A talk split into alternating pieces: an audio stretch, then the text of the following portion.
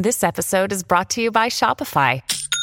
Forget the frustration of picking commerce platforms when you switch your business to Shopify, the global commerce platform that supercharges your selling wherever you sell. With Shopify, you'll harness the same intuitive features, trusted apps, and powerful analytics used by the world's leading brands. Sign up today for your $1 per month trial period at shopify.com slash tech, all lowercase. That's shopify.com slash tech. Comienza tu día informado de manera clara junto a Nelson Rubio y Gaby Peroso, quienes están listos para iniciar Buenos Días Americano, la revista informativa por americano. Comenzamos. 7 en punto de la mañana arranca así Buenos Días Americano. Como siempre, agradeciéndoles su sintonía, su compañía. Aquí estamos Nelson Rubio y Gaby Peroso listos, preparados para brindarles toda la información. Y como lo decía más temprano Nelson, ya son 42 millones que hablan eh, español en casa. Y es por eso que nosotros estamos en su casa, en su vehículo, en su teléfono celular, estamos en todas partes. Tienen que seguirnos a través de las redes sociales, escojan su preferida, si les gusta más Twitter, si les gusta más Instagram. En todas las redes sociales estamos presentes a través de Americano Media. Tenemos nuestra aplicación móvil y si usted se encuentra en el sur de Florida y está en su vehículo con colocar 790 AM nos puede tener las 24 horas del día. Así que Allí estamos por esos 42 millones de hispanos que aman nuestro idioma con todos los acentos. Y por supuesto los buenos días americanos para toda la gente que de costa a costa en el país a esta hora nos sintonizan desde cualquier lugar de la nación americana, bien por los amigos que incluso en la costa oeste de Estados Unidos a esta hora, siendo las 4 de la mañana, están sintonizando Americano Media y Radio Libre a través de la radio y en nuestras aplicaciones. Mucho vamos a hablar, por supuesto, la actualidad nacional acá en Estados Unidos. Gaby, los demócratas garantizaron la mayoría en el Senado uh, de la Nación Americana con la victoria de Warnock eh, eh, ayer en Georgia. Esto obviamente vamos a analizar en minutos las implicaciones de todo esto que tiene que, que estar dándose. Hay igualmente eh, esta propuesta que se está haciendo bipartidista en el Senado de Estados Unidos para poder otorgar la ciudadanía a los Dreamers, niños que llegaron a este país y yo estoy a favor de que así se haga. Todo el que ha estado de manera correcta en este país, bueno, que siga eh, eh, el proceso normal de inmigración, que se haga. Estoy a favor y digo que sí. También la crisis por lo del tema del título 42. Claro, porque están justamente dando el tema de DACA, que justamente se discuta la posibilidad de que esos jóvenes tengan un camino a la ciudadanía o que puedan eh, justamente tener beneficios migratorios, pero por el otro lado los republicanos están presionando para que la seguridad fronteriza esté dentro de ese marco legal. Y nos imaginamos que si no es el título 42, se tenga algún tipo de herramienta para contener la cantidad tan significativa de migrantes que está llegando a este país, porque no es lo mismo decirle a las personas, si vienes, vas a ser detenido y probablemente no vas a permanecer en Estados Unidos, que la política actual en donde le dicen la frontera está abierta, seguramente vas a entrar sin ningún problema y adicionalmente ni siquiera están chequeando los antecedentes penales de todas estas personas. Vamos a abordar igualmente el tema de dos empresas del ex presidente Donald Trump que fueron condenadas por fraude y evasión fiscal acá en Estados Unidos, toda la repercusión, la decisión hasta dónde estaban eh, vinculados o no, el tema de la economía. Wall Street cerró ayer con pérdidas eh, eh, a la expectativa de lo que puede ocurrir con la Reserva Federal y el, el tema del control de la inflación. El déficit comercial se disparó eh, más en el mes de noviembre. Y bueno, de todo eso, por supuesto, vamos a estar hablando en esta mañana en Buenos Días Americanos. Ustedes pueden participar, ser eh, nuestros cómplices a través de la línea telefónica marcando el 786-590-1623 o el 786-590-1624. Gaby, te propongo, hagamos un resumen de algunas de las informaciones en las que trabaja nuestro equipo de Americano Noticias a esta hora. El senador demócrata Rafael Warnock derrota al republicano Herschel Walker en la segunda vuelta electoral en Georgia, con eh, lo que los demócratas aseguran una mayoría de 51 escaños en el Senado. En las elecciones del mes pasado, Warnock aventajó a Walker por 37 mil votos eh, de los casi 4 millones emitidos en el estado, pero no rebasó el umbral del 50% porque eh, tuvo que ir a segunda vuelta.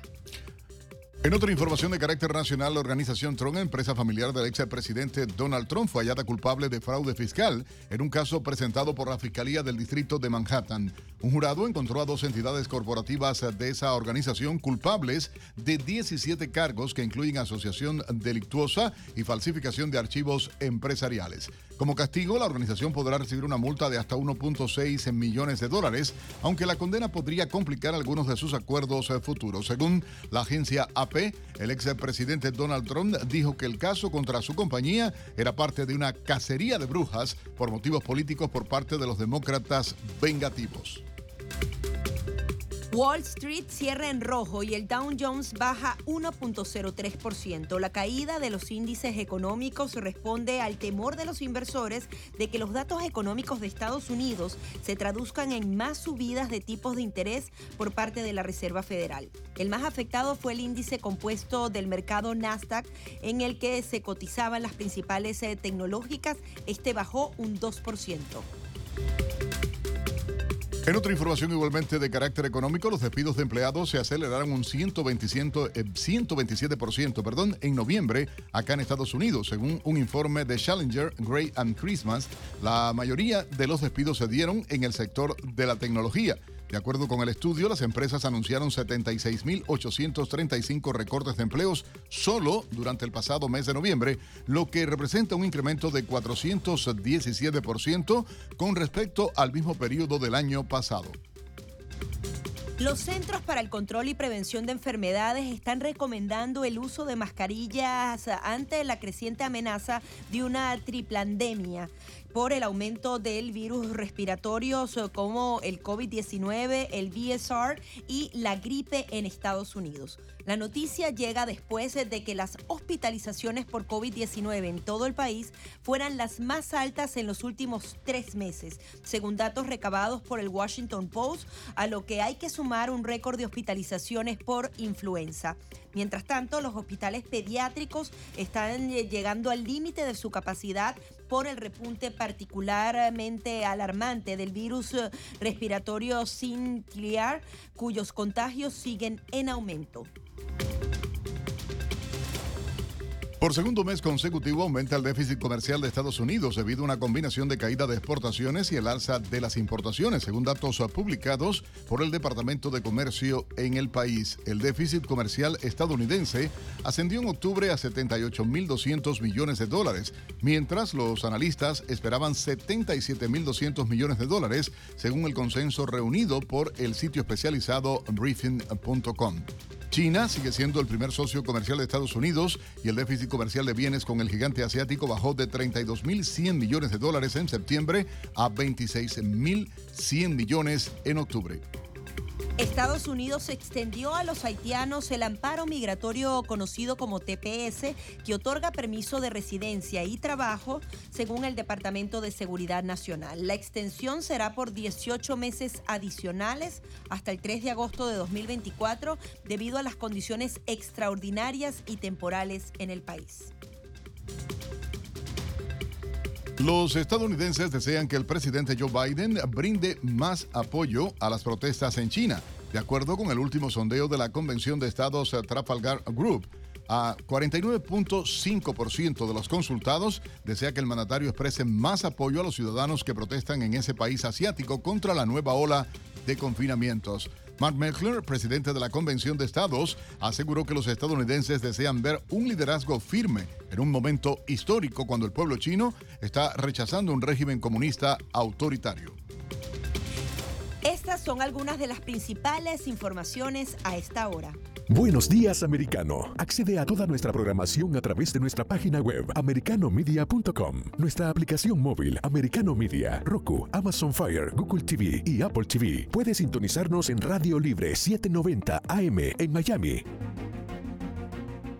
Si bien, y con lo que ocurrió en Georgia el día de ayer, se define ya cómo va a estar conformado el Senado estadounidense. Y allí hay varios temas, Nelson, que pueden complicar eh, la manera en la que los republicanos eh, quieran avanzar sus iniciativas, porque no solamente se trata de que sería ya una mayoría real por parte de los demócratas en el Senado estadounidense, que por ejemplo le permitiría de una manera mucho más fácil eh, pasar todas esas nominaciones a los cargos, los cargos judiciales, por ejemplo, los jueces Joe Biden podría avanzar muchísimo más en esos casos y adicionalmente tener mayoría en las comisiones estratégicas, sino que adicionalmente escuchaba algunos análisis de que en la Cámara Baja también podría ser difícil para los republicanos. Si bien tienen la mayoría, tienen una cantidad de, de, congresistas independientes, por así decirlo, que votan a favor de los demócratas.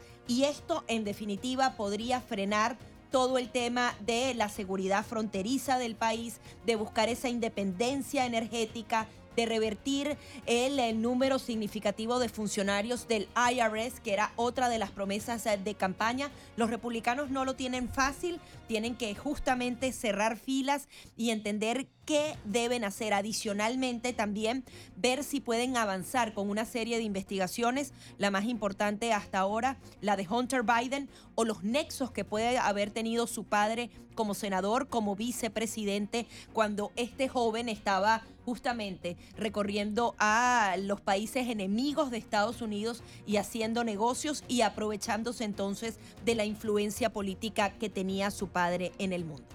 Y hay que decir que definitivamente hay que contar con eh, la, suerte de desastre que representaría el, eh, la balanza está eh, totalmente ida hacia la izquierda. Lamentablemente el gobierno de Biden y los políticos en el Senado de Estados Unidos eh, hemos visto muchos políticos en las últimas votaciones, incluso republicanos, que han votado a favor ah, de eh, los demócratas y esto obviamente ha generado disgusto en la gente. También habría que analizar por qué estos resultados electorales, qué está pasando realmente, dónde se está fallando de parte del Partido Republicano y dónde no somos eh, capaces de llegar a la gente. Por supuesto, de ese tema vamos a hablar al regresar acá. Tenemos una invitada muy especial y usted nos puede acompañar en Buenos Días Americano a través de Americano Media y Radio Libre 790M. Gaby Peroso y Nelson Rubio dando los buenos días americano. Ya venimos.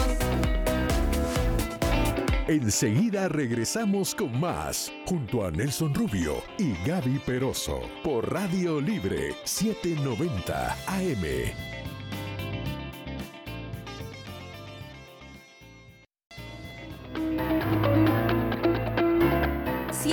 15 minutos de la mañana continuamos con más de Buenos Días Americano y queremos analizar estos resultados de la segunda vuelta en Georgia. Si bien ya se tenía un eh, gobernador republicano en esa entidad, el eh, candidato de este partido no lo logró y a pesar de que, bueno, falta la adjudicación final, todos los medios de comunicación hacen la proyección de eh, la victoria que ha obtenido Rafael Warnock allí como demócrata en Georgia. Vamos a darle la bienvenida a Yoshi Cruz. Ella fue candidata por el Partido Republicano ah, para el cuarto distrito congresional de Georgia y quería que nos dijeras cómo estuvo el ambiente y cuál es tu análisis general de lo que sucedió ayer en esa entidad.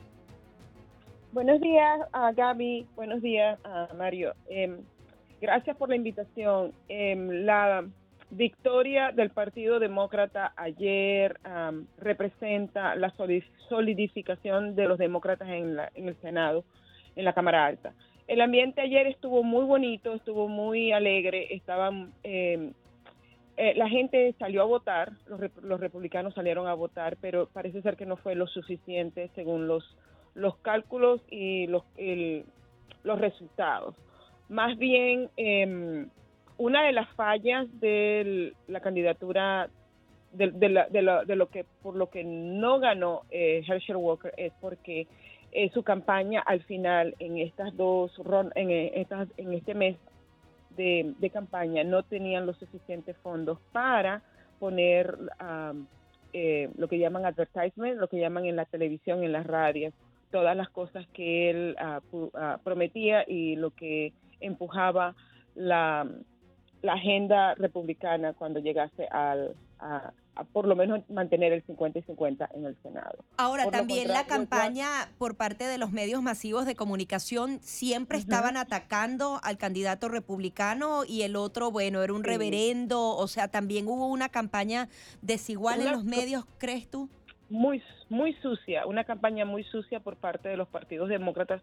El Partido Demócrata, tú sabes que el Partido Demócrata se especializa en en atacar a la persona, en atacar el pasado de la persona, especializados en eso. Y, no en atacar el tema, ¿no? Porque el tema aquí era volver a, tomar control de lo que significa ser los Estados Unidos de Norteamérica a través de los principios republicanos de, de la libertad, de libre comercio y de, la, y de la responsabilidad individual de las personas y no depender del gobierno. Ahora bien, eh, ¿por qué el señor a Warnock gana porque inyectaron muchísimos millones a de los estados de Nueva York y California en la campaña de él. Igualmente sucedió en otras en otras elecciones anteriores.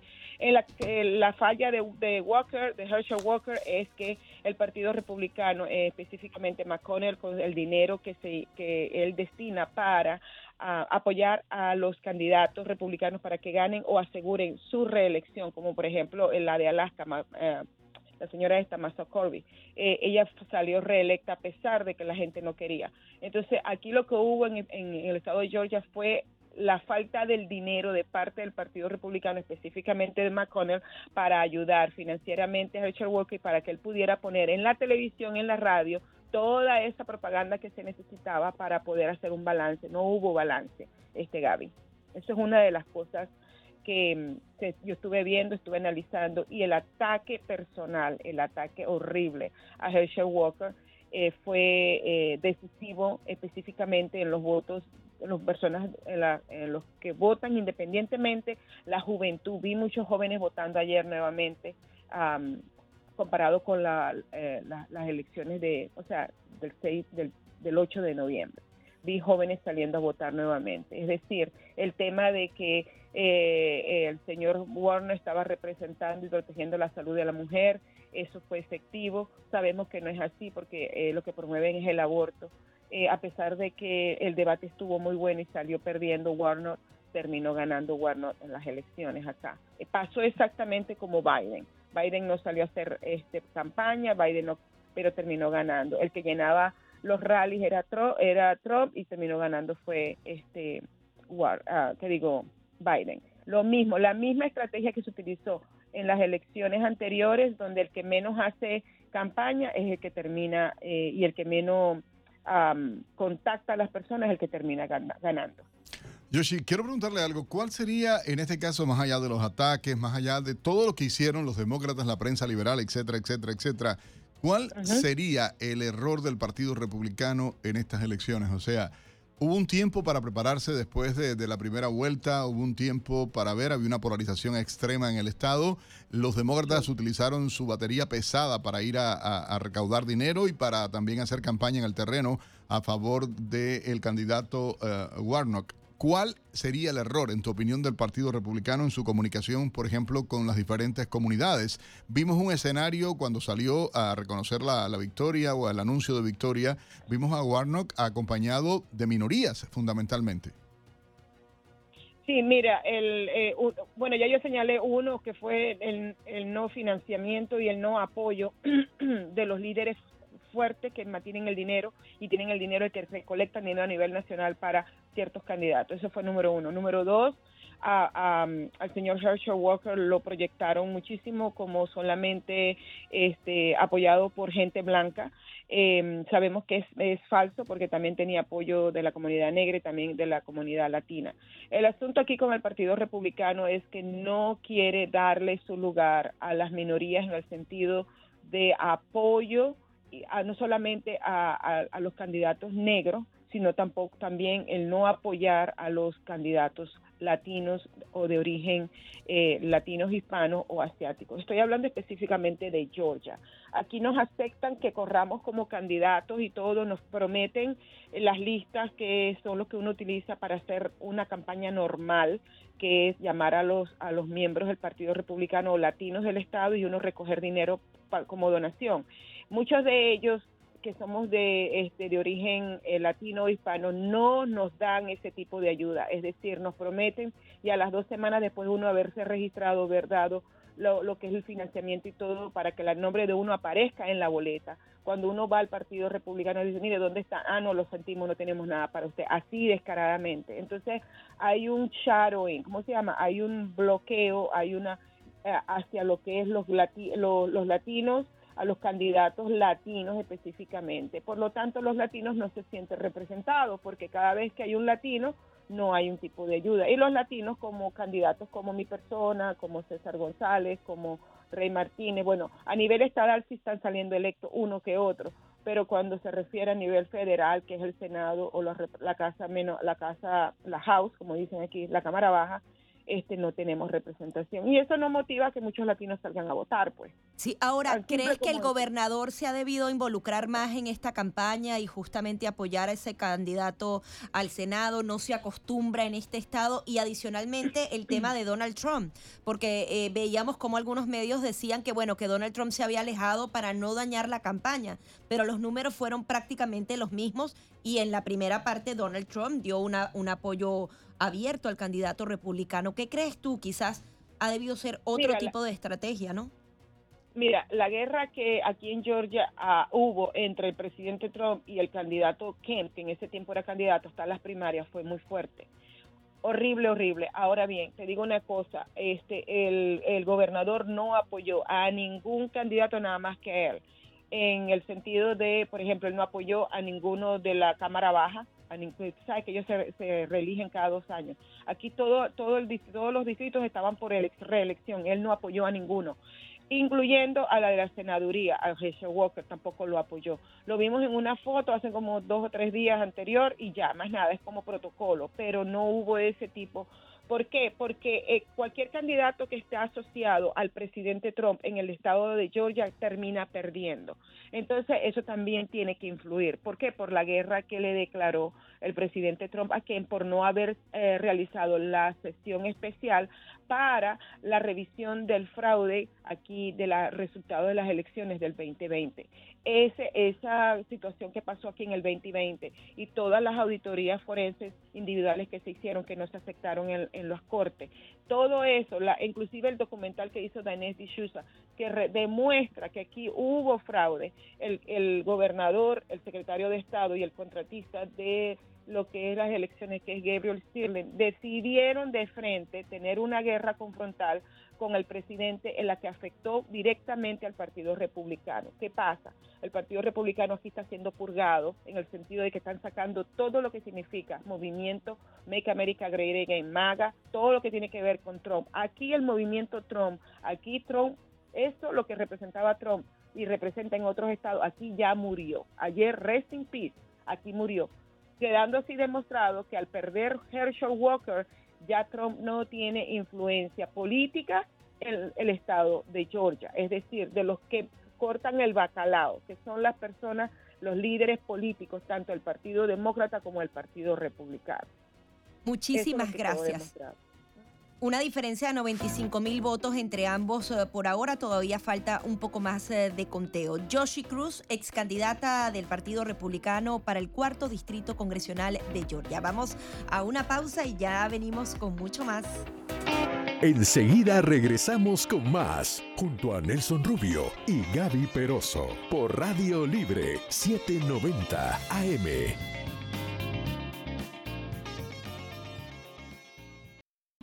Estamos de vuelta con la revista informativa Buenos Días Americano, junto a Nelson Rubio y Gaby Peroso por Americano.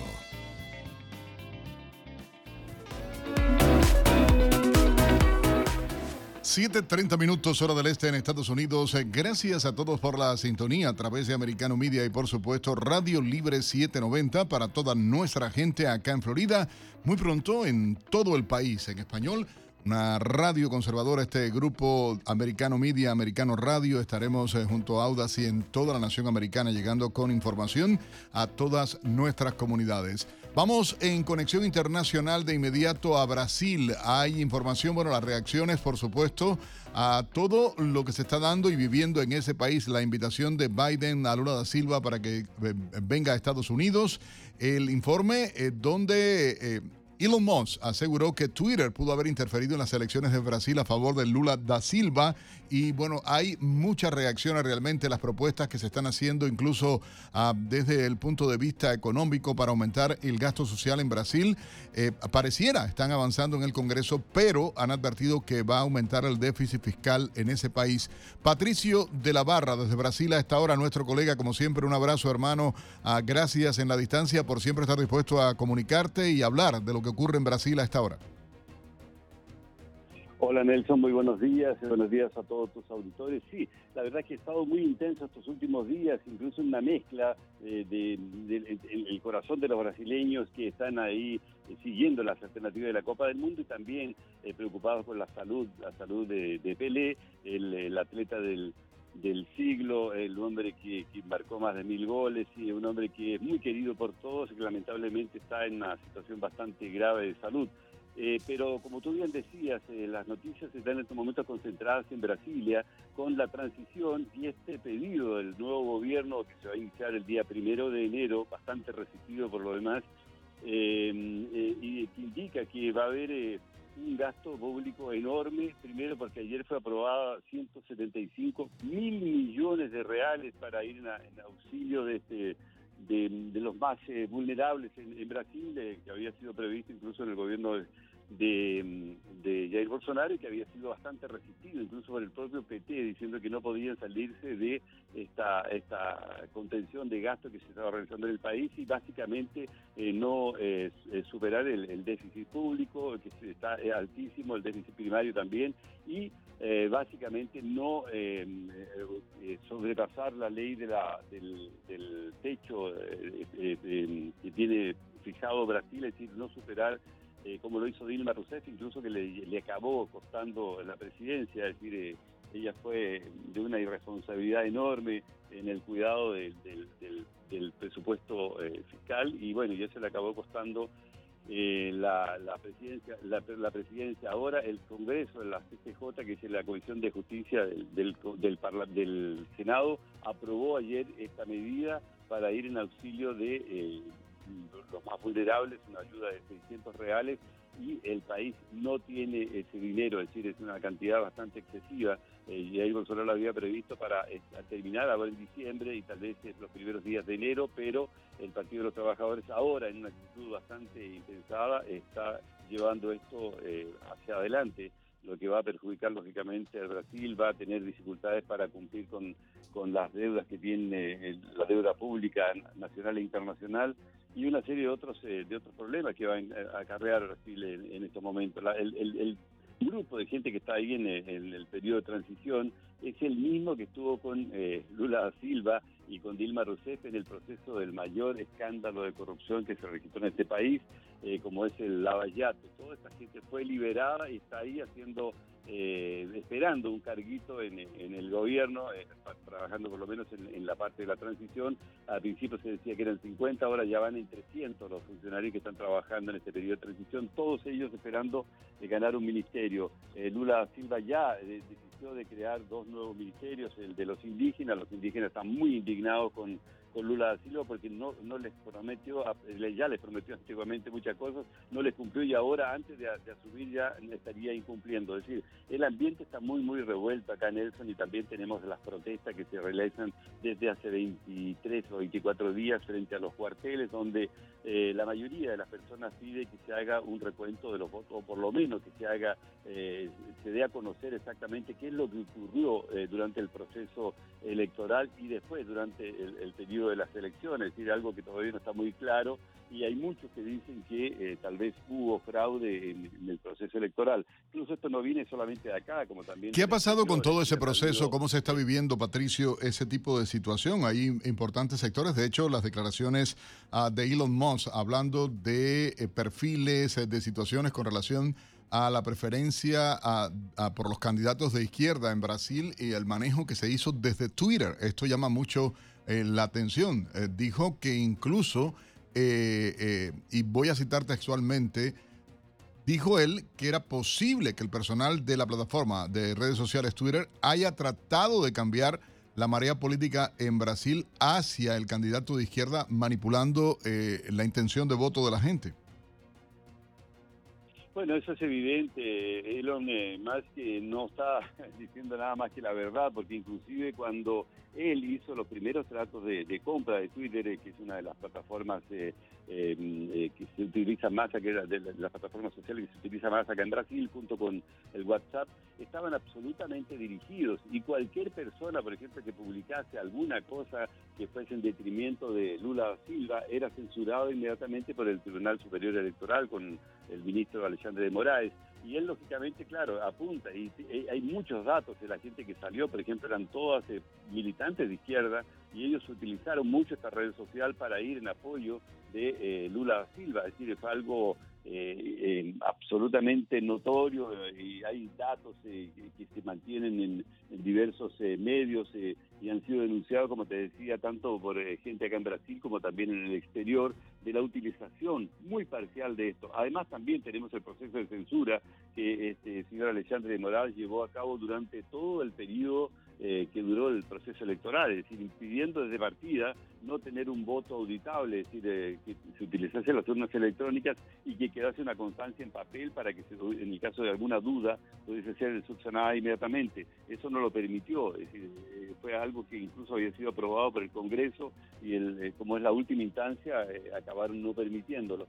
Todo eso, claro, lógicamente que colaboró para la elección, eh, la supuesta elección, entre comillas, de eh, Lula da Silva. A pesar de eso, todavía hay desconfianza y tenemos a los militares que realizaron un informe en el cual ellos denuncian que habría muchas posibilidades de eh, que estas elecciones no fueran las más correctas que, se realizan en los últimos años.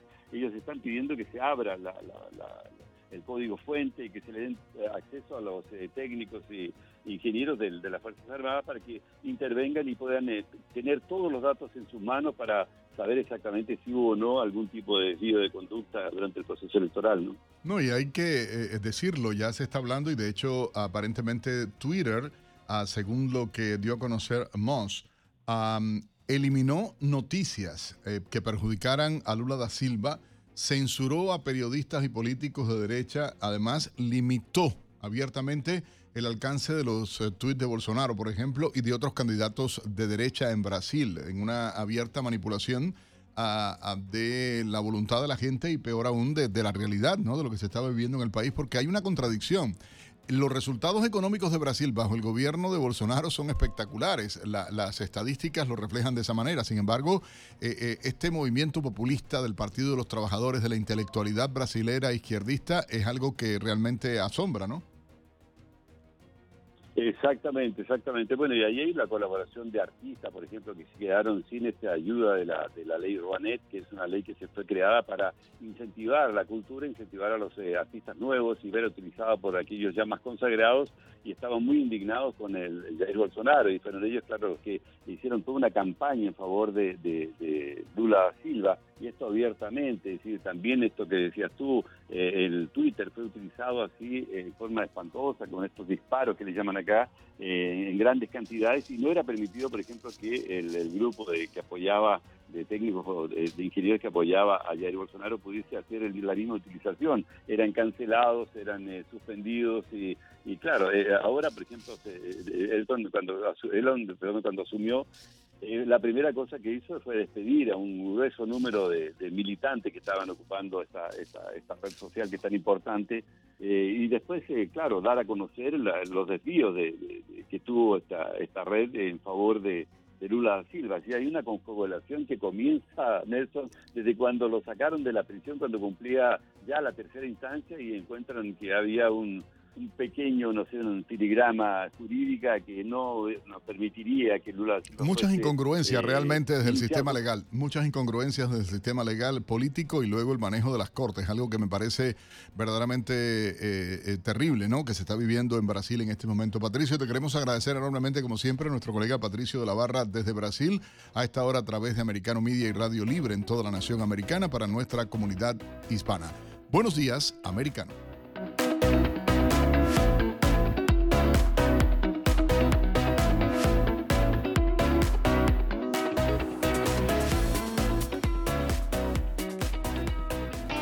Enseguida regresamos con más, junto a Nelson Rubio y Gaby Peroso, por Radio Libre 790 AM.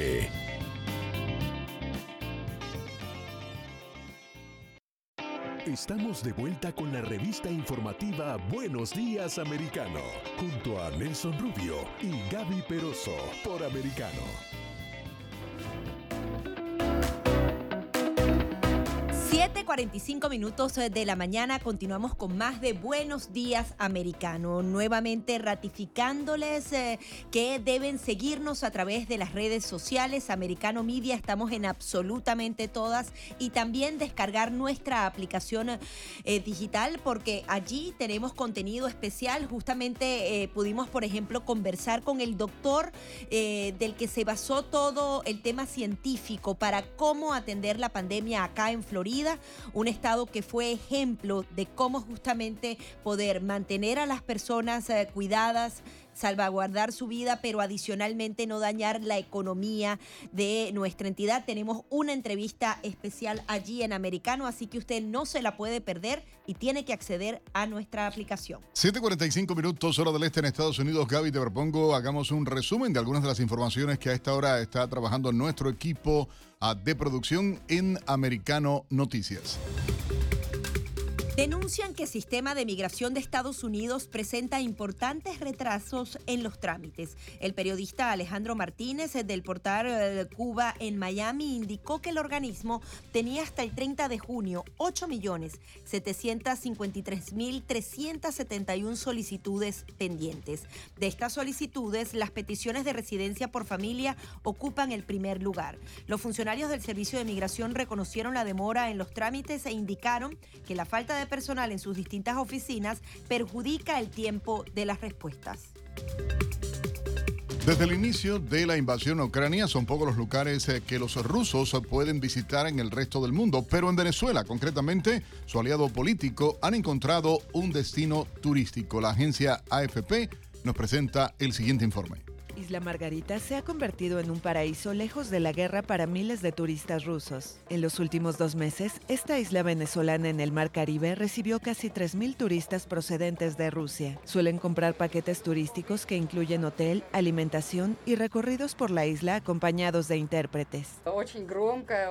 Venezuela es ruidosa, brillante y divertida. La gente te hace sentir como en casa. Sin ellos sería aburrido. Todo es muy colorido. La ruta entre Moscú y Margarita fue reactivada el 2 de octubre tras un convenio entre los países aliados. Tenemos problemas con viajar.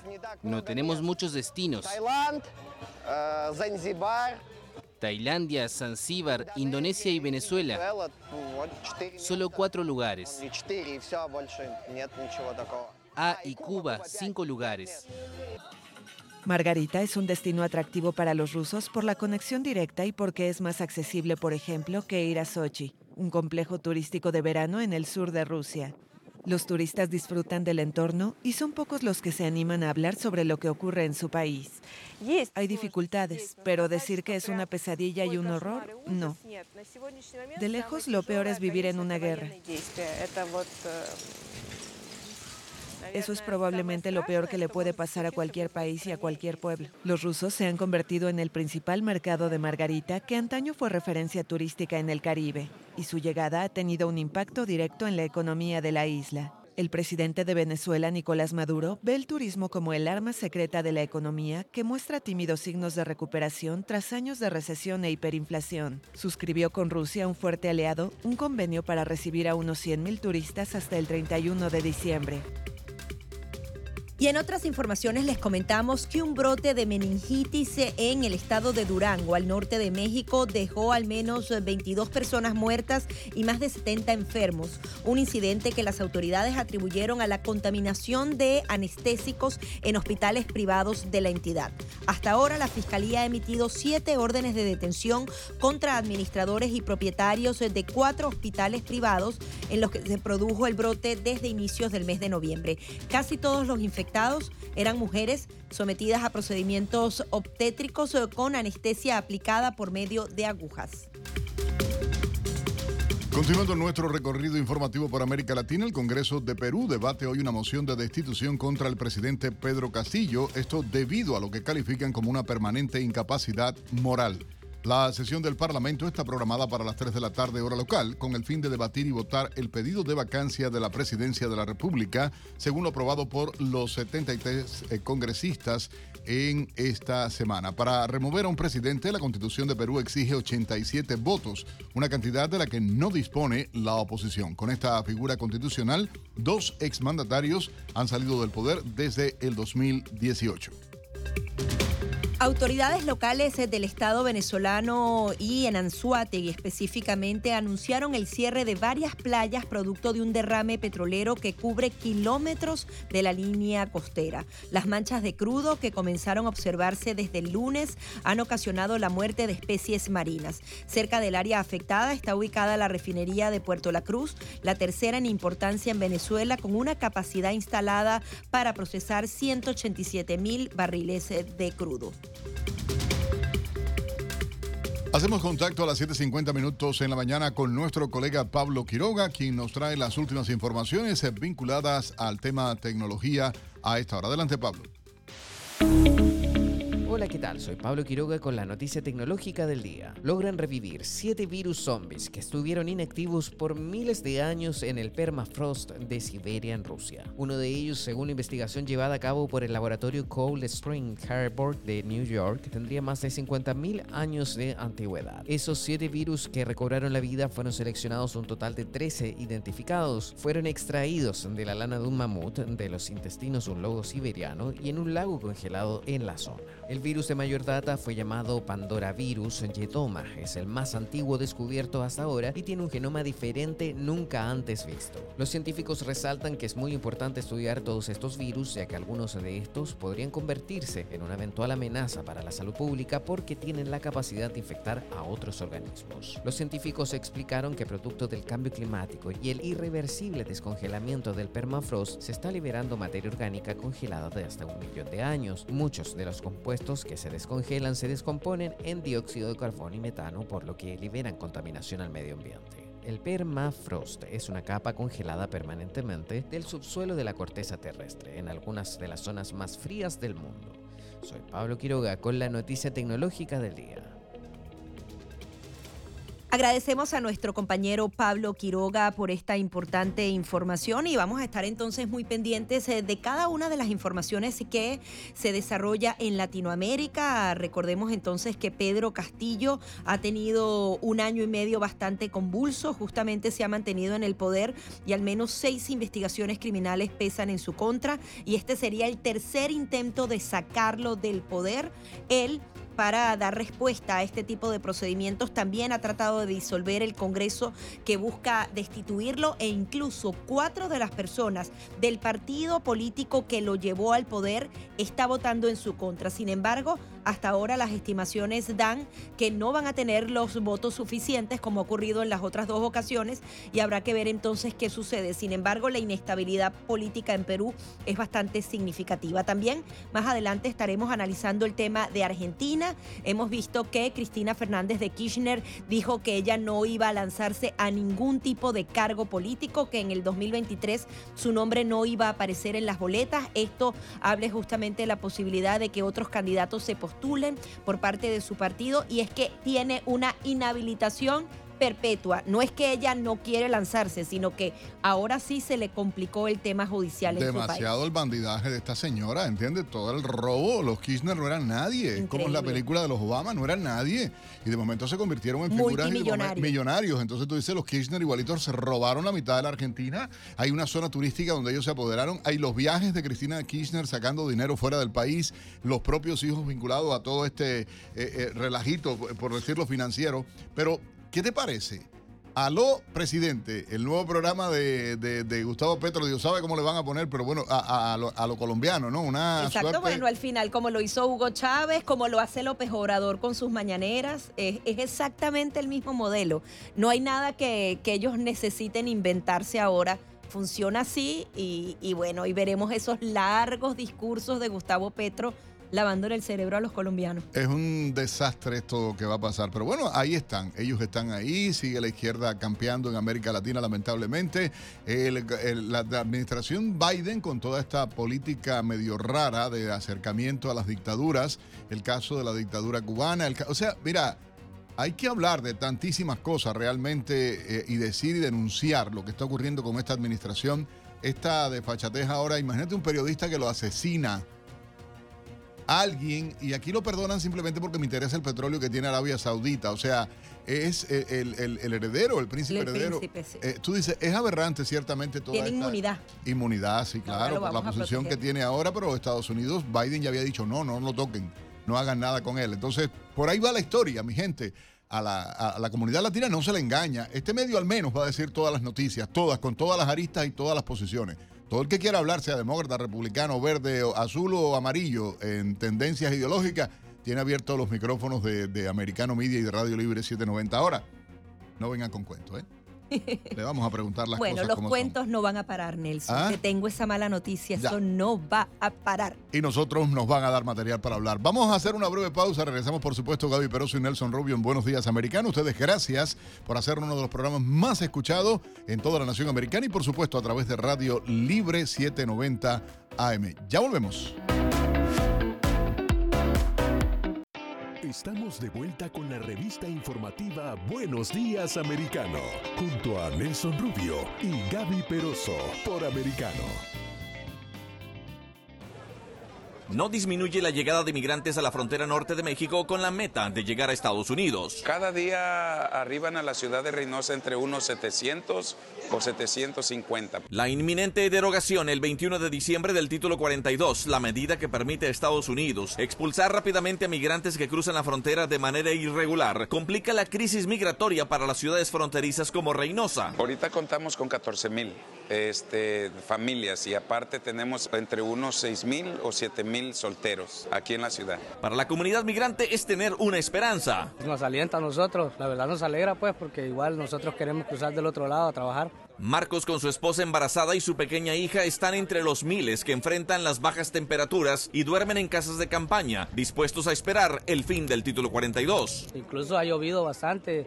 Una noche que llovió nos mojamos bastante, igual aguantamos mucho frío. El frío, dime, y y pues eh, tanta agua, estábamos todos mojados. El panorama desde Tijuana hasta Matamoros es similar. Albergues colapsados, inmigrantes viviendo en las calles, con carencias de baños, techo y alimento. Especialmente en tiempos fríos, arriesgar a los niños, arriesgar a los ancianos y gente discapacitada lo que está sufriendo en la frontera. Entonces mi, mi pensamiento para ello es no hay que arriesgarnos. Y mientras Estados Unidos sigue con su frontera cerrada y con el desafío de cómo enfrentará otra oleada de migrantes, el mensaje sigue siendo el mismo. Pero de que se vengan así nada más, que no lo hagan. Víctor Hugo Castillo, Voz de América, McAllen, Texas ustedes escuchaban este eh, reporte de Víctor Hugo Castillo, él es reportero con amplia experiencia en la frontera entre México y Estados Unidos y precisamente lo tenemos en la línea telefónica.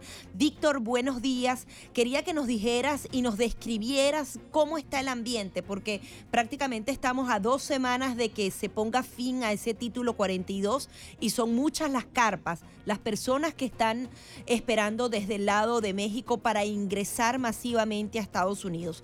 ¿Qué crees que pueda suceder y cómo están, en qué condiciones están estos ciudadanos?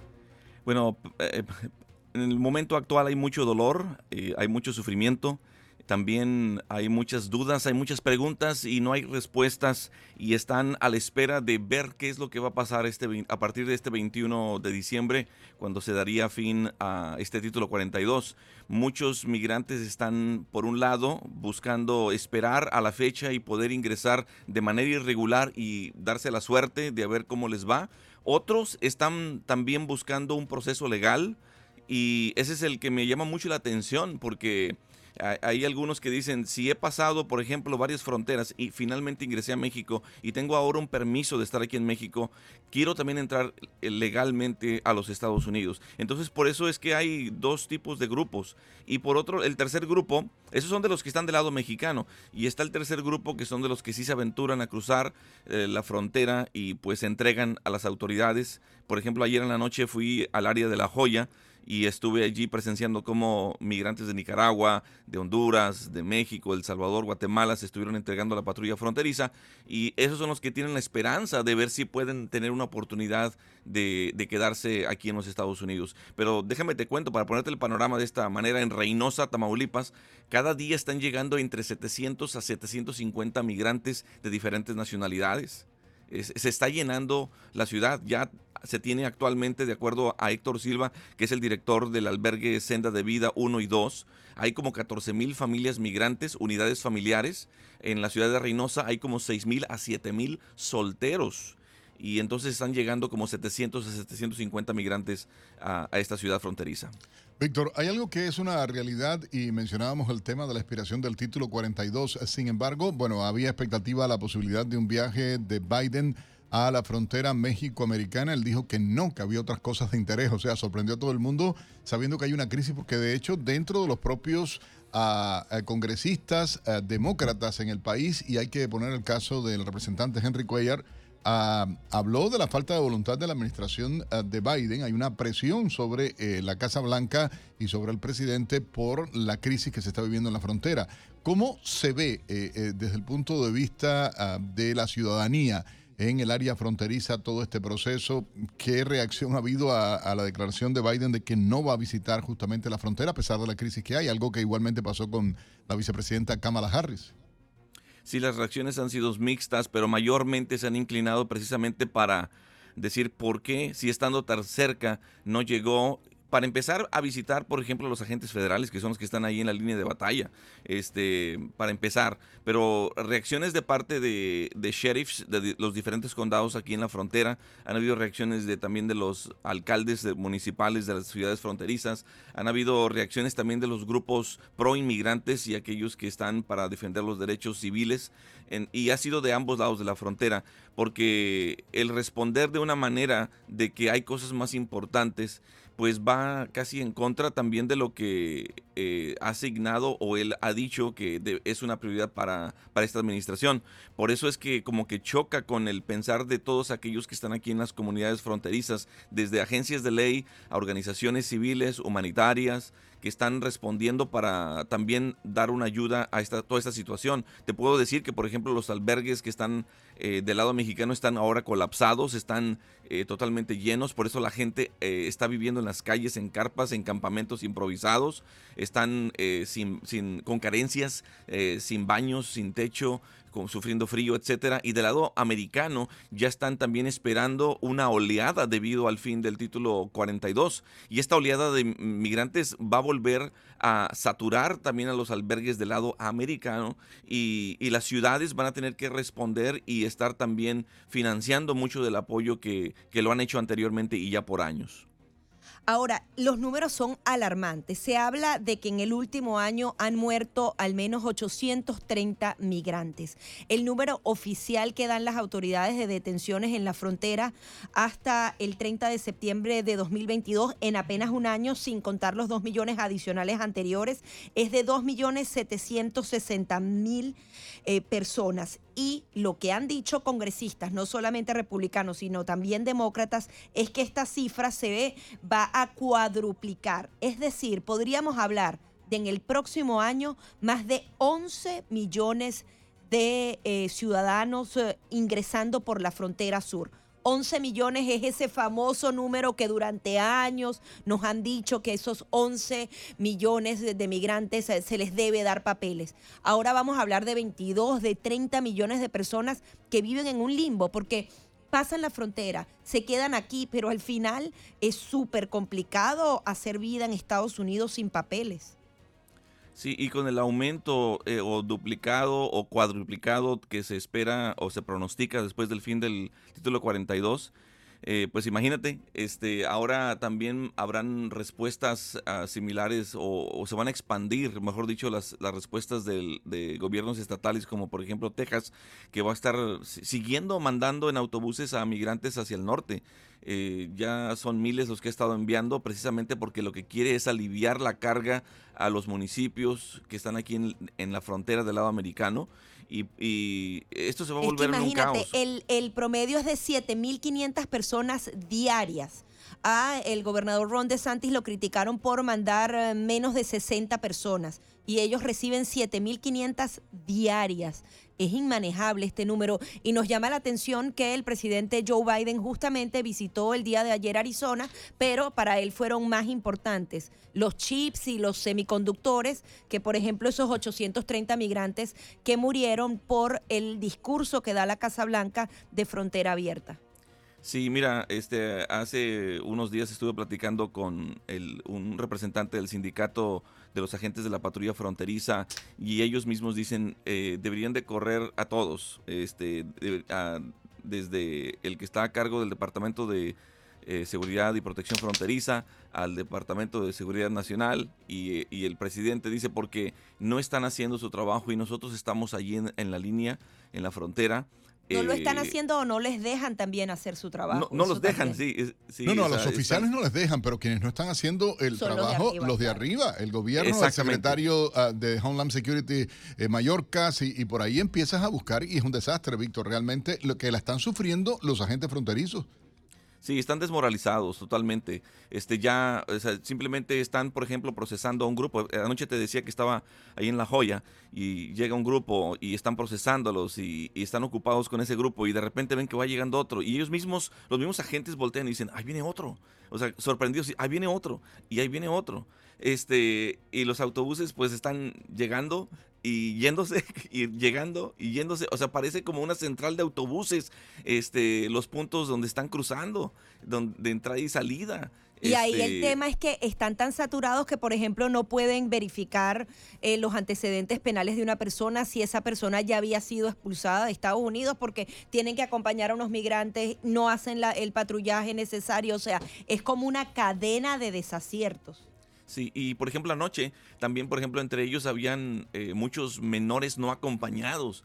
Fíjate lo que hacen, separan a los grupos en, tres, eh, de migrantes por lo menos en tres clasificaciones, así es como lo, he observado ya por mucho tiempo. Identifican primero a todos los que son menores no acompañados y los ponen en una fila por un lado. Después identifican las unidades familiares, es decir, que viene un papá con un hijo, hija, viene una mamá con algún hijo, hijos o matrimonio también, este, y luego después los solteros adultos, eh, no necesariamente solteros, pero de esa manera los van separando.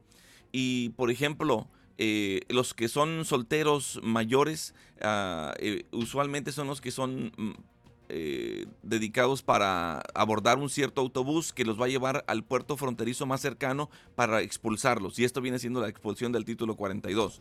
Y los menores de edad usualmente se van para la ciudad de Dona, donde está un centro de procesamiento para menores y para unidades familiares, junto con esos las unidades familiares. Algo que ciertamente es difícil para la patrulla fronteriza, es una situación crítica y de alerta eh, que se ha estado hablando eh, y es lamentable. Víctor Hugo Castillo, nuestro colega periodista desde la frontera México-Americana, gracias eh, por toda esta información en vivo a través de Americano Media y Radio Libre en todo el país. Eh, Ya regresamos, Gaby Peroso y Nelson Rubio, en Buenos Días, Americano. Enseguida regresamos con más, junto a Nelson Rubio y Gaby Peroso, por Radio Libre 790 AM.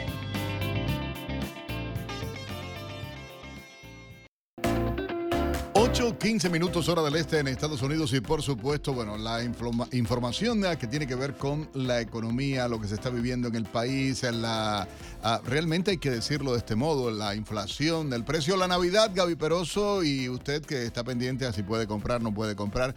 ¿Se estará robando esta situación económica que vive el país, la fantasía, la Sí, energía de la esa Navidad? felicidad, ¿no? De, de, ¿sabes? Voy a cambiar mi arbolito, le voy a cambiar el color. Yo decidí que me quedo con mi arbolito viejo y con los mismos colores del año pasado. Y así cada quien va sacrificando una parte de esa Navidad. Lo que pasa es que también uno luego escucha a la secretaria del Tesoro de Estados Unidos hablar y te dice que si por culpa de los norteamericanos y el afán de comprar, yo digo la economía. El capitalismo es eso, es oferta-demanda, es Es que esa compra, es la es maravilla de este país. Pero bueno, imagínate tú que desde el gobierno te venga al mejor estilo eh, izquierdoso, socialista, raro, de, de querer controlar la vida de la gente, si tú gastas o no y hasta dónde esto influye o no influye en la vida. Bueno, tenemos eh, un invitado muy especial, uno de los nuestros en esta casa, consultor en riesgo político, en macroeconomía, estrategias de negocio. Ah, pero sobre todo uno de los presentadores eh, del programa Poder y Dinero acá en Americano Media y en Radio Libre, Santiago Montoya. Santiago, gracias por estar con nosotros a través ah, de Buenos Días Americano a esta hora. No, por favor, gracias a ustedes, Nelson, eh, Gaby. Un placer estar eh, acompañándolos. Y acá una pausa de una reunión economistas donde estábamos analizando varios países de la región, hoy en este momento preocupados por Brasil, pero pero bueno, por supuesto siempre muy atentos a lo que ocurre en los Estados Unidos. Háblanos justamente de ese análisis, ¿cómo ves las cifras? Eh, justamente las autoridades están tratando de dar un discurso distinto, pero al final parece que el 2023 todo va a caer. Bueno, precisamente eh, los escuchaba a ustedes en el comentario previo.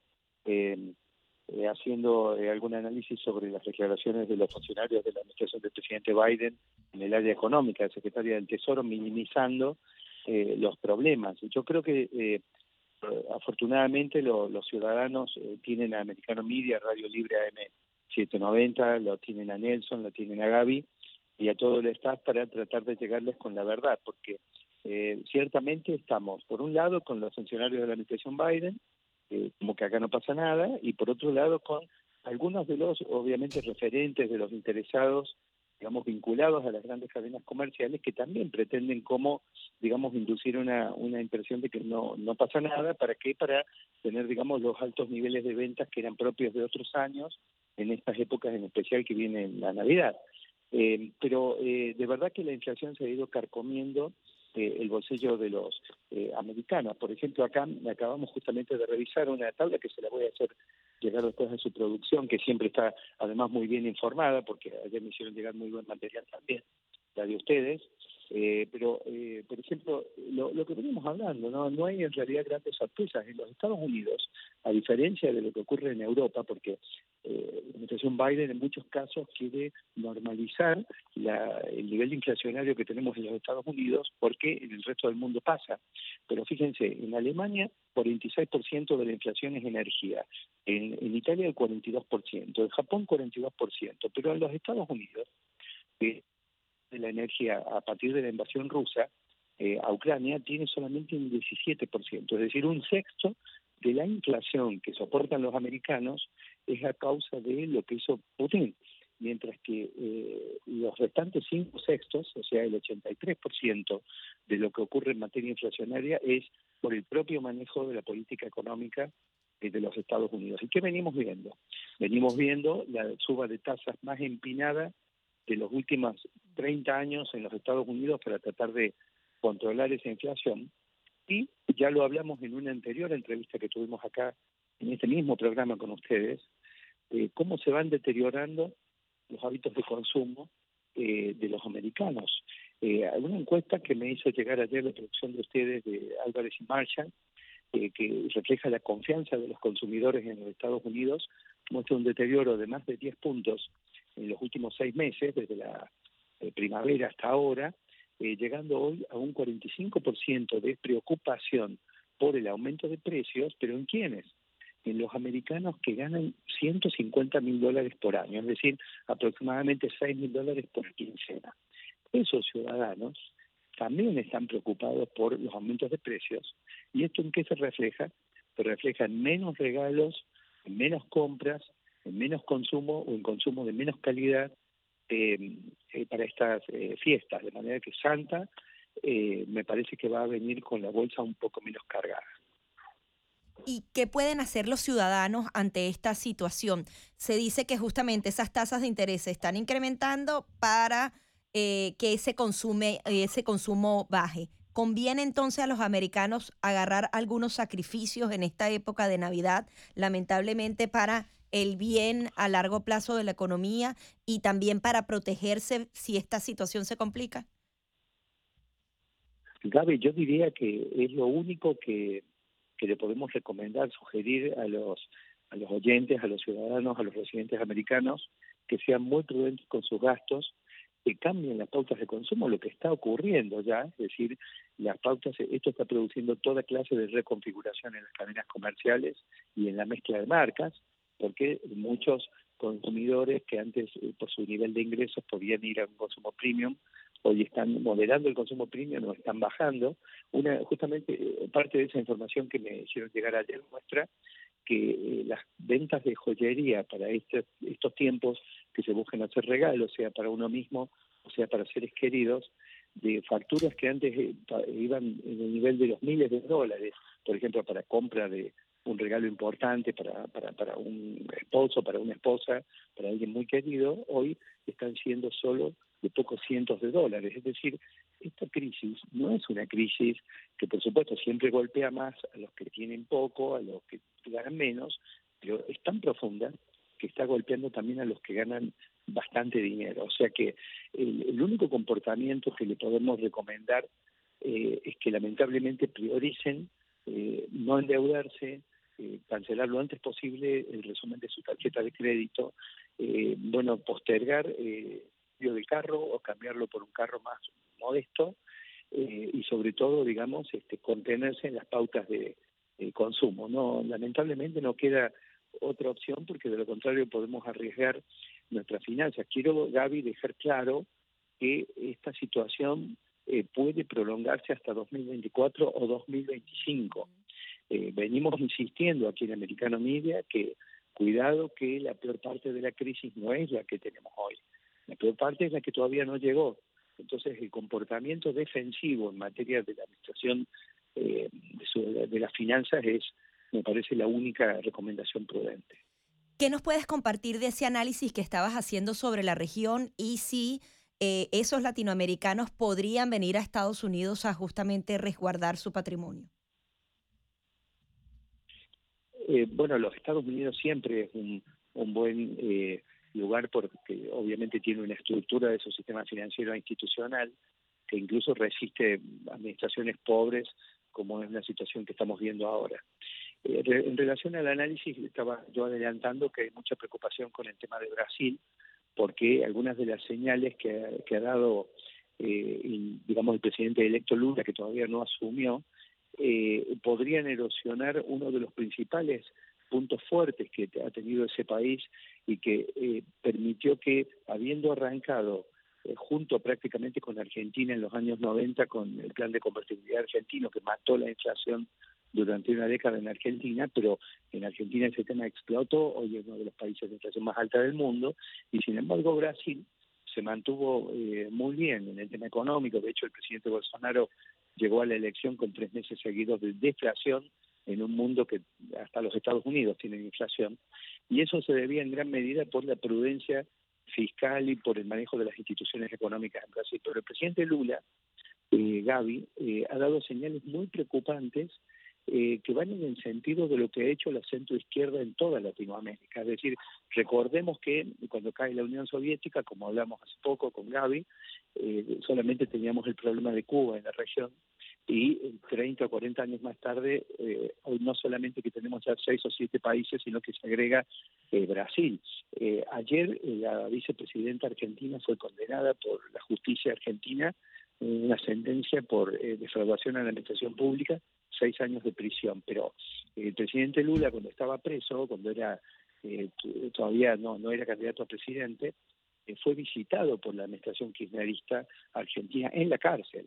Entonces, eh, digamos, lo que nosotros vemos con preocupación es que estas actitudes, que en cierta manera nos sorprenden de parte del presidente Lula, menos responsable de lo que había sido en el pasado, en sus administraciones anteriores, eh, verdaderamente eh, podría eh, aumentar eh, el respaldo para estas gestiones de centro izquierda en la región. Boric, ya está la presidenta de Nicaragua, están esperando que, que, Lula llegue como, como santa, digamos, también a, dar préstamos, a, Sí, una, una situación muy complicada la que vive Latinoamérica. Santiago, sabes que el tiempo es nuestro dictador y se nos ha agotado. Gracias.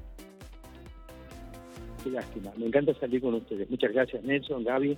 Eh, hasta la próxima. Cómo no, Santiago, un placer. Gracias eh, por acompañarnos. 8.26 minutos en la mañana. Enseguida regresamos con más, junto a Nelson Rubio y Gaby Peroso, por Radio Libre 790 AM.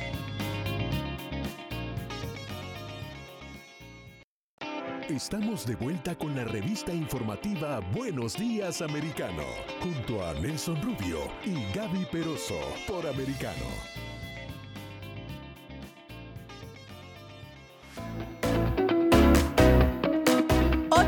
30 minutos de la mañana continuamos con más de Buenos Días Americano. Y recuerden que el día de ayer se condenó a seis años de prisión a la actual vicepresidenta Cristina Fernández de Kirchner, justamente por el tema de eh, otorgar obras públicas multimillonarias y justamente hacerse con ese dinero. Corrupción absoluta, justamente cuando ella incluso era presidenta de esa nación. Vamos a darle la bienvenida a Leandro Gasco. Él es periodista, productor, escritor y conferencista argentino y justamente se encuentra en Buenos Aires.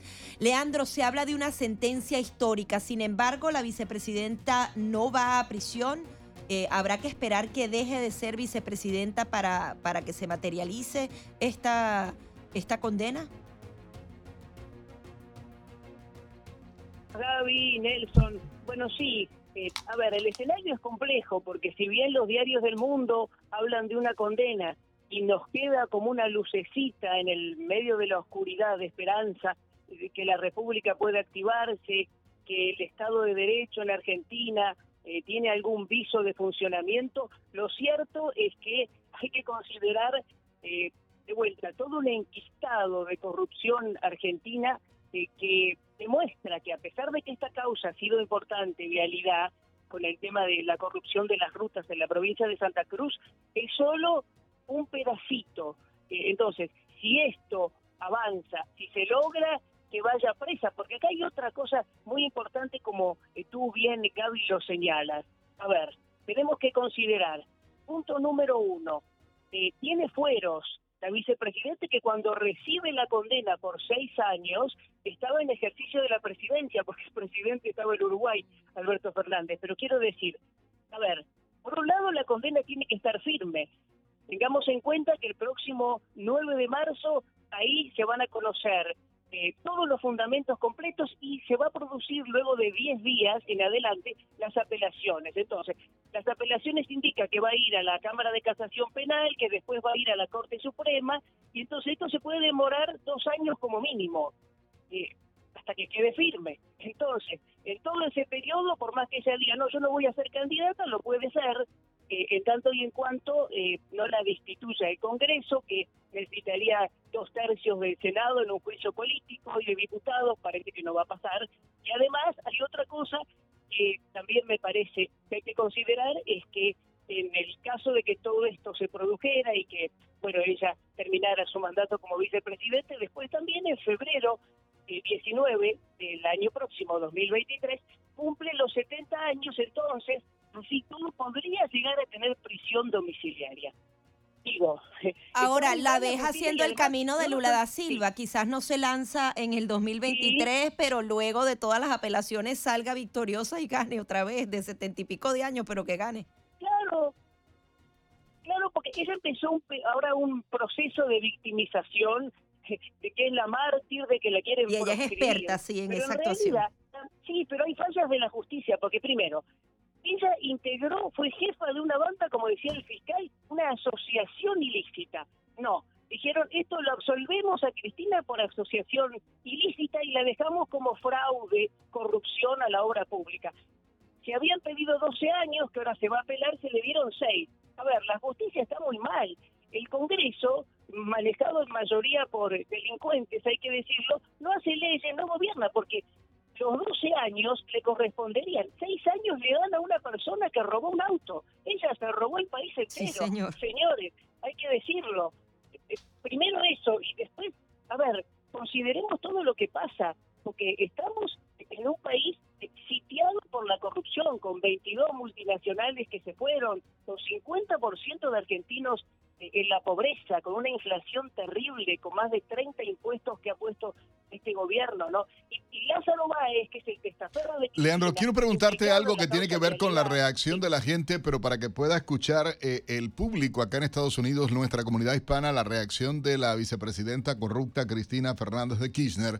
Ahí tenemos un audio de cómo ella intentó defenderse. Vamos a ver hasta dónde aguanta nuestro estómago realmente oyendo a a esta señora haciendo este tipo de declaraciones. Vamos a ver. Esta condena, esta condena, compatriotas, no es una condena por las leyes de la Constitución, o por las leyes administrativas, o por el Código Penal. Esta es una condena que tiene su origen en un sistema que yo muy casi ingenuamente diría, en la, que aquella vez el, 3 de diciembre, el 2 de diciembre del 2019 hablé de lawfare, Ahora últimamente he también rescatado el concepto de partido judicial, tal vez por una suerte de deformación juvenil, muy lectora, muy de teorizar, muy de analizar. Y esto es mucho más simple, esto no es ni lawfare, ni partido judicial, esto es un Estado paralelo y mafia. Mafia judicial. Hay que ser cínico, ¿no? Para hablar de Realmente, mafia. no, no, para hablar de mafia, de corrupción, ahí hay eh, toda la historia, Leandro. O sea, ¿cómo, cómo los argentinos en medio de la pobreza, porque luego me perdonas, eh, eh, y a veces son tosudos los argentinos en esto de- de- del izquierdismo y toda Sí. esta historia, eh, que yo digo no puede ser, eh, realmente no logro entender.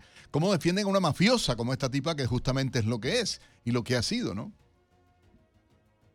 Bueno, pero yo te voy a decir algo, Nelson, este, te lo digo con la verdad que yo considero, ¿no? Eh, el mundo se está comunizando y los corruptos se están dando la mano, ¿eh? Porque la noticia de ayer en Argentina, ustedes lo sabrán, este, a mí no deja de impactarme y lo quiero decir como el presidente actual de Estados Unidos, Biden, tiene este enroque, este enlace con el kirchnerismo, ¿no? Acá hay una, un acuerdo que se hizo entre Massa y el embajador Stanley, embajador de Estados Unidos en Argentina, para que Estados Unidos le dé todas las cuentas de los argentinos en Estados Unidos aquí al gobierno para que se produzca una persecución, que es lo que se está produciendo, ¿no? Y además vemos a los sindicalistas mafiosos, que la mayoría apoyan a Cristina Fernández de Kirchner, una mafiosa también, que van y se abrazan con los chavistas y con Maduro y después vienen y se dan el, abrazo y la mano cuando bajan del avión recibidos en la residencia del embajador demócrata Stanley. Digo, están pasando cosas que aquí no dejan de sorprenderme y me generan un, un gran repudio, ¿no? Este, además, hay una cosa muy importante. Eh, por supuesto que vemos hipocresía y vemos a una Cristina que está sacada, pero también digamos que no alcanza, no alcanza la justicia, no está funcionando como corresponde en Argentina. Yo sé que es un aire fresco decir vamos a condenar por seis años, pero ojo, necesitamos que los 84 mil millones de pesos de vialidad eh, se depositen, necesitamos que, que vaya presa, que devuelva lo robado, que es muchísimo. Y eso, y eso está contemplado. por la- Que ella devuelva ese dinero está contemplado. ¿Hay algún tipo de multa? Sí, pero a ver, eh, lo tendría que devolver en el caso de que, de vuelta, quede la condena firme, la sentencia firme. Igual, quiero decirles que aunque les parezca mucho 500 millones de dólares, eh, es una partecita. Está el lavado de dinero de los hoteles de Otesur, está el tema de los ferrocarriles, eh, está más la obra pública, la ruta del dinero acá, que yo quiero decir, Lázaro Báez, testaferro de Cristina, implicado en esta causa, vialidad, eh, fue condenado por la ruta del dinero acá, por lavar millones de dólares con el tema de, también de los hoteles y la ruta del dinero acá. ¿Y ustedes saben dónde está en este momento? Está con prisión domiciliaria en la piscina de un country. Entonces, si lo mismo va a pasar, que pasa ahora con Lázaro Báez, después con Cristina, que a lo mejor tiene una domiciliaria y 20 sirvientes y todo el dinero, y está en un country, vamos mal. Yo sé que es una esperanza que la justicia se active, pero por favor, que volvamos a ser un país serio, porque este, si no, es muy triste. Pero con la izquierda en el poder viviendo. difícilmente ocurra esto, Leandro, y, y- y está el caso ahora abiertamente de la Sí. persecución a políticos vinculados a Macri, la persecución a políticos y empresarios, a, a- el- de expropiación, a- a- vaya, barbaridades de este tipo que se están dando ahora en Argentina que uno no logra entender, entiende la, la situación que se está viviendo a, y realmente eh, con, en Santiago del Estero, por ejemplo, eh, eh, mañana posiblemente eh, voy a tener la posibilidad de estar compartiendo a, a justamente eh, con en la Universidad Internacional de la Florida hay un evento que se va a estar dando ah, para denunciar estos crímenes donde se está hablando de la violación de los derechos, donde la oposición, la gente de derecha están siendo perseguidos, donde se le están queriendo quitar propiedades. Y lo que tú mencionabas que es grave, el acuerdo de la administración Biden con el régimen, eh, y puedo decirlo de esta manera, porque actuando de esa manera se olvidan de todo, ¿no? Ah, vamos a, conversar contigo eh, en los próximos días, Leandro, nuevamente para hablar de este tema. Vamos a tener invitados también en el estudio ah, con esta situación, pero te agradecemos enormemente eh, las reacciones que ha habido desde la Argentina a esta condena a Cristina Fernández. Sí. te agradezco Nelson y también digo para completar lo de Biden y lo de Stanley, que necesitamos que se conozcan las cuentas offshore de Mayra Mendoza y de todos los testaferros que hay secretarios que invirtieron en Estados Unidos con sus cuentas offshore y que lavaron dinero. Porque se van a conocer todas las de argentinos que tienen ahí, pero justamente esas parece que no están. Qué coincidencia, ¿no? Tapando a los zurdos eh, desde la administración Biden y esto. Bueno, gracias a Alejandro Gasco por esta información desde Buenos Aires, Argentina. Somos Gaby Peroso y Nelson Rubio en Buenos Días Americanos. Ya volvemos. Enseguida regresamos con más, junto a Nelson Rubio y Gaby Peroso, por Radio Libre 790 AM.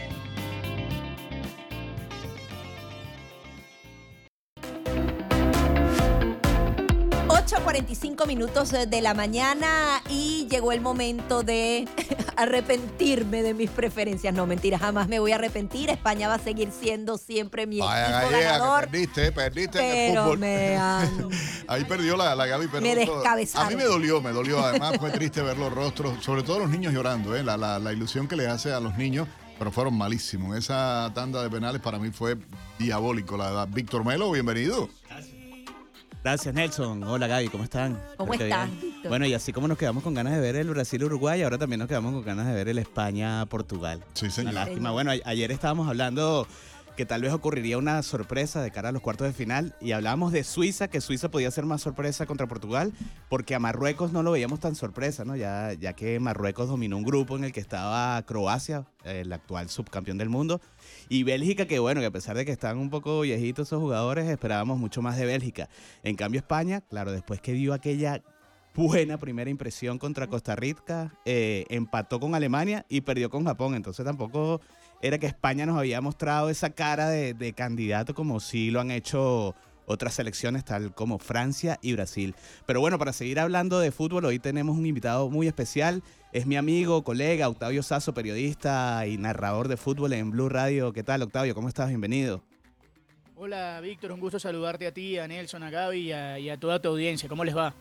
Muy Oye, súper contentos. Oye, una pregunta. En medio de esto, ya sabes Gaby llorando todavía hasta ahora con la derrota de, de España. Pero, ¿qué va a pasar? Hoy hay una jornada, bueno, no, hoy no, hoy es descanso, mañana es jueves. Mañana, no, el viernes, el viernes. Es el viernes, exactamente, sí. Ah, ¿Qué va a pasar? Porque ya se va definiendo muy bien, está el mapa de los cuartos de final es muy bien definido. El, el viernes hay partidos súper interesantes realmente. Sí, el, el, viernes van a, van a darse la posibilidad de, vamos a tener la posibilidad de ver a, los dos candidatos sudamericanos. Esperemos que, que, por el, digamos, por, por el bien de este lado del mundo puedan clasificarse tanto Argentina como, como Brasil y jugar la semifinal que todos esperan desde el día que se generó este fixture, este calendario en el sorteo de la Copa del Mundo. Eh, muchísima gente a la expectativa de que se pueda dar ese partido entre Brasil y Argentina. Era la única posibilidad o la única posibilidad que se puede dar de un cruce entre brasileños y argentinos es esa, que ambos ganen sus partidos. Evidentemente creo que es mucho más pareja eh, el duelo entre Argentina y Países Bajos que el duelo entre Brasil y Croacia, que me parece que Brasil con lo mostrado hasta acá eh, es, es realmente superior a la selección de Croacia, que sufrió muchísimo para clasificarse y para vencer a Japón en los tiros penales. Así que el viernes estaremos todos a la expectativa, esperando, pero eh, van a ser un par de partidos muy interesantes que, repito, incluyen a Argentina y a Brasil. Bueno, y además de lo que ha mostrado Brasil, eh, el talento, eh, van a llegar un poco más descansados que Croacia, porque Croacia, como bien dice Sasso, viene de, de tener que enfrentar una prórroga. Eh, para despachar a Japón. En cambio, Brasil jugó con prácticamente el equipo B la última jornada de la fase de grupos y, bueno, en, eh, en, los octavos de final ganó tan fácil que, contra Corea que de verdad eh, como hablábamos ayer, en la cancha la paseó casi sin sudar. Pero ese juego de Argentina, Países Bajos, que, que bueno, nos hace recordar la final del año 78, Argentina 78, yo no había nacido, pero el señor Nelson sí, sí tenía ya tiempo rodando en el 78, ¿no? Pero- Yo tenía dos añitos. Ah. No, yo no. Yo en el 78 tenía 12 años ya, ¿entiendes? O sea, Yo creo que Sasso ya tenía como 20, ya estaba narrando Sasso en el 78. ¿De verdad? sí. ¿Tan así? En, en el 98, Francia 98, sí me acuerdo clarito cuando Holanda despachó a Argentina en los cuartos de final. Y bueno, en, en Rusia 2014 que Argentina pudo eh, vencer en semifinales a, a- a Holanda por los penales. Eh, ese juego va a estar emocionantísimo y va a ser, eh, va, va a ser bastante clave en la jornada del viernes, ¿cierto, Octavio?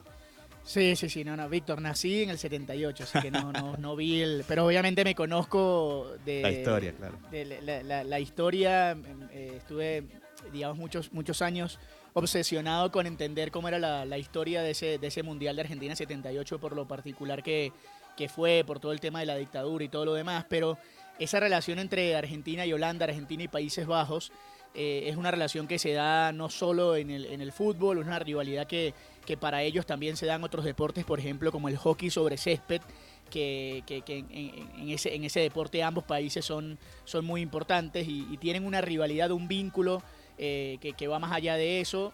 Eh, obviamente están los, los capítulos de esa, de esa final del 78 o aquel partido que justo hace, hace un rato estaba viendo imágenes de aquel partido de Francia 98 en el que eh, Holanda en su momento eliminó a Argentina y que Gabriel Batistuta tuvo la posibilidad de marcar un gol que, que pegó en el palo y, y que salvó por ese momento al equipo de, de- Holanda, eh, aquel equipazo que tenía Argentina en ese, en ese mundial y que no pudo eh, pasar por, por aquel error de Roberto Ayala y el gol de Denis Bergkamp. Y evidentemente todos los recuerdos recientes de Alejandro Sabela, que era el técnico de Argentina en Brasil 2014, que murió, que, que es muy recordado y muy querido por los argentinos y que les dio esa posibilidad de jugar la semifinal frente a, a Holanda, ganarla en penales con Maxi Rodríguez, hoy retirado, y, bueno, todos los recuerdos que quedan de, ese partido. Es una rivalidad histórica y evidentemente un, partido muy, pero muy interesante que se va a dar el viernes a segunda hora y que, va a tener nuevamente, eh, por un lado, una camiseta naranja y por el otro una camiseta albiceleste. Ahora que Octavio nombró a Batistuta, eh, recordé que, que Gabriel Batistuta es el máximo goleador de Argentina en mundiales, con 10 goles, y el gol que anotó Messi el pasado fin de semana contra Australia lo dejó 9 goles, así que eh, esa es otra carrera importante a seguir, ya que Messi está un gol de, igualar el tope histórico argentino en este equipo de, en este tipo de, de competencia. Octavio, y ayer eh, vimos eh, a Cristiano ver los toros desde la barrera en un principio en ese partido. Ob- obviamente parece que ya estamos ante el fin de una era, la era Cristiano, pero tú te esperabas que el entrenador Fernando Santos tomara esa medida y de, de dejarlo en la banca de una vez, que ya parece que, que terminó la etapa de, dorada de Cristiano con Portugal. Bueno, le, salió bien a Fernando Santos porque eh, termina, ganando el, termina ganando el partido y, y nadie, eh, digamos, nadie discute su decisión. Yo hubiese querido ver esta decisión en un partido en el que eh, Portugal hubiese tenido que enfrentar a un rival de mayor peso eh, porque evidentemente quedar eliminado sin Cristiano en cancha hubiese sido un dolor de cabeza.